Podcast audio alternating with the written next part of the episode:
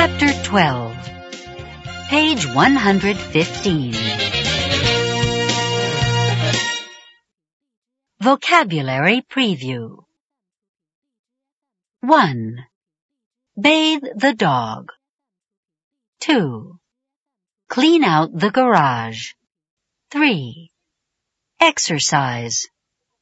4. Iron. 5.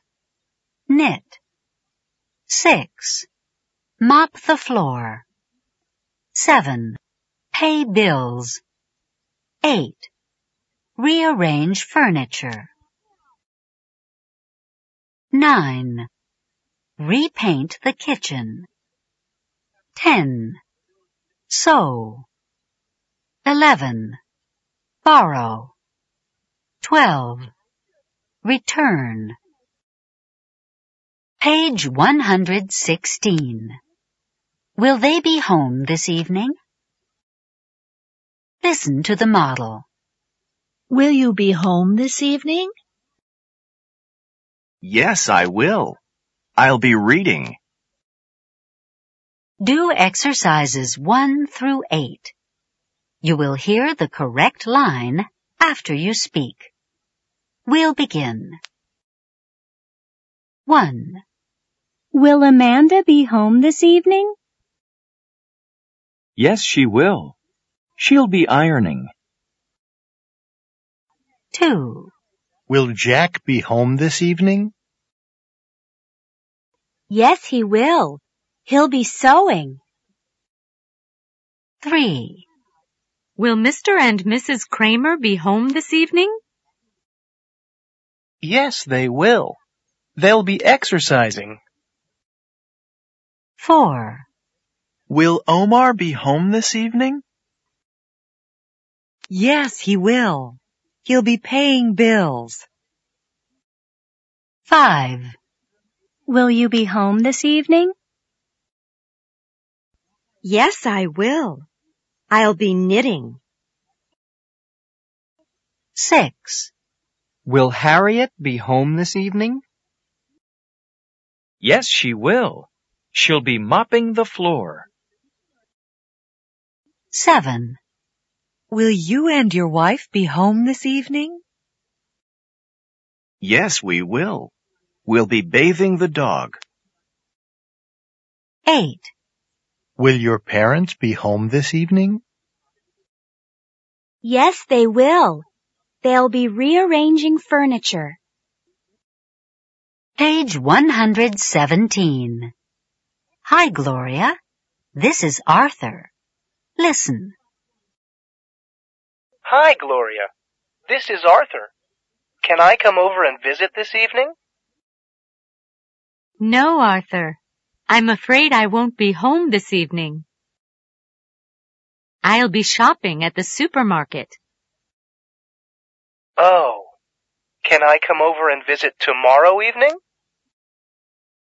No, Arthur. I'm afraid I won't be home tomorrow evening. I'll be working late at the office. I see. Can I come over and visit this weekend? No, Arthur. I'll be visiting my sister in New York. Oh. Well, can I come over and visit next Wednesday? No, Arthur. I'll be visiting my uncle in the hospital. How about sometime next spring? No, Arthur. I'll be getting married next spring. Oh. Goodbye. Page 119. Will you be home today at about 5 o'clock?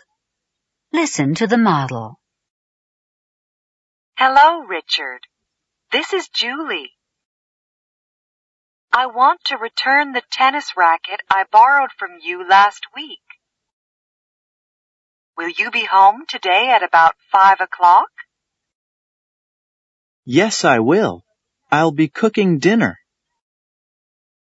Oh, then I won't come over at five.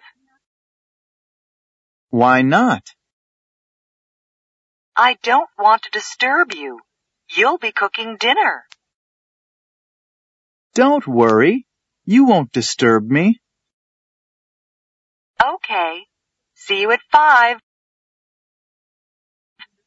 Page 120. How to say it.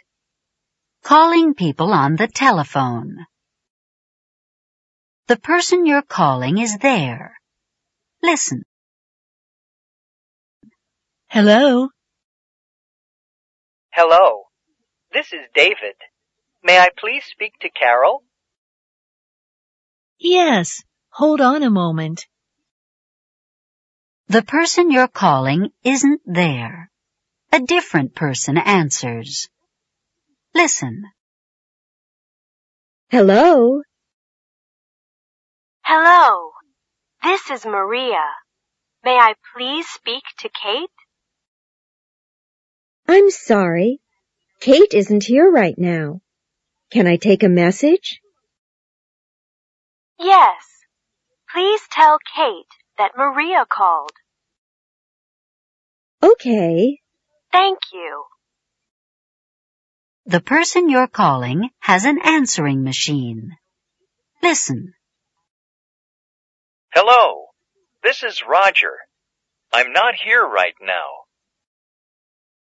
Please leave your name, telephone number, and a brief message after the beep, and I'll call you back. Hi, Roger. This is Eric. The program continues on the next cassette. Page 120. Listening. You have eight messages. Listen to the messages on Bob's machine. Match the messages. Message number one. Hello, Robert. This is Aunt Betty. I'm calling to say hello. Call me back. I'll be home all evening. I'll be ironing my clothes. Talk to you soon. Bye. Message number two. Hi, Bob. This is Melanie. I'm making plans for the weekend. Do you want to do something? Call me when you have a chance. I'll be home all day. I'll be studying for a big test. Talk to you later. Message number three. Bob? This is Alan. What's up? I'm calling to tell you I won't be able to play tennis with you this Saturday. I'll be attending my cousin's wedding in Dallas. See you soon. Message number four. Hello, Mr. Kendall. This is Ms. Wong from the State Street Bank. I'm calling about your application for a loan. We need some more information. Please call me at 472-9138. You can call this evening. I'll be working until 8 p.m. Thank you. Message number five. Hi, Bob. This is Rick. Nancy and I want to invite you over to dinner at our new apartment. Call us back. We'll be home all weekend. We'll be repainting the living room. Bye. Message number six. Hello, Bob. This is Denise. I got your message last week. Sorry I missed you. Call me back. I'll be home this evening. I'll be paying bills. Take care. Message number seven. Hello. This is a message for Robert Kendall. I'm calling from Dr. Garcia's office. Dr. Garcia won't be able to see you next month.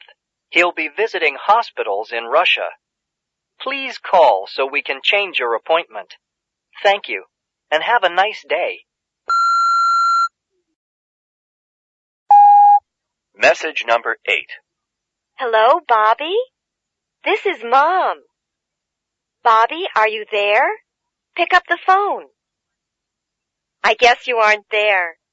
Dad and I are thinking of you. How are you?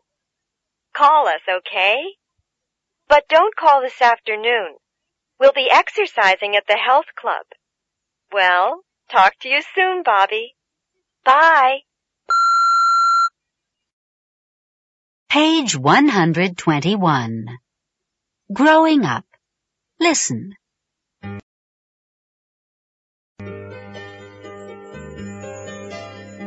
Jessica is growing up. Very soon she'll be walking, she'll be talking, and she'll be playing with the other children in the neighborhood. Jessica can't believe how quickly time flies. She won't be a baby very much longer. Soon she'll be a little girl. Tommy is growing up. Very soon he'll be shaving, he'll be driving, and he'll be going out on dates. Tommy can't believe how quickly time flies. He won't be a little boy very much longer. Soon he'll be a teenager. Kathy is growing up. Very soon she'll be going to college. She'll be living away from home and she'll be starting a career. Kathy can't believe how quickly time flies. She won't be a teenager very much longer. Soon she'll be a young adult. Peter and Sally are getting older. Very soon they'll be getting married, they'll be having children, and they'll be buying a house. Peter and Sally can't believe how quickly time flies. They won't be young adults very much longer. Soon they'll be middle-aged. Walter is getting older. Very soon he'll be reaching the age of 65. He'll be retiring and he'll be taking it easy for the first time in his life. Walter can't believe how quickly time flies. He won't be middle-aged very much longer. Soon, he'll be a senior citizen.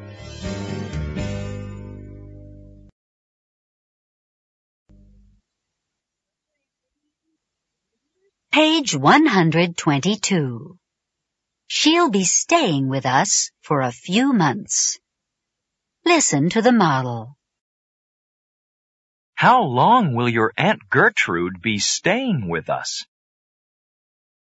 She'll be staying with us for a few months. Do exercises 1 through 8. You will hear the correct line after you speak. We'll begin. 1. How long will they be staying in Vancouver? They'll be staying in Vancouver until Friday. 2. How much longer will you be working on my car? I'll be working on your car for a few more hours. 3. How late will your son be studying this evening? He'll be studying until 8 o'clock. 4.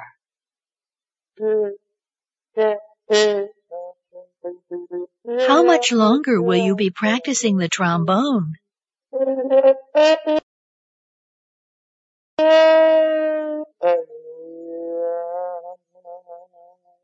I'll be practicing the trombone for a few more minutes. 5. When will we be arriving in Sydney?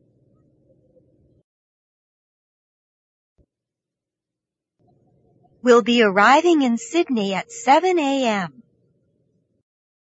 6. How far will we be driving today? We'll be driving until we reach Milwaukee. 7.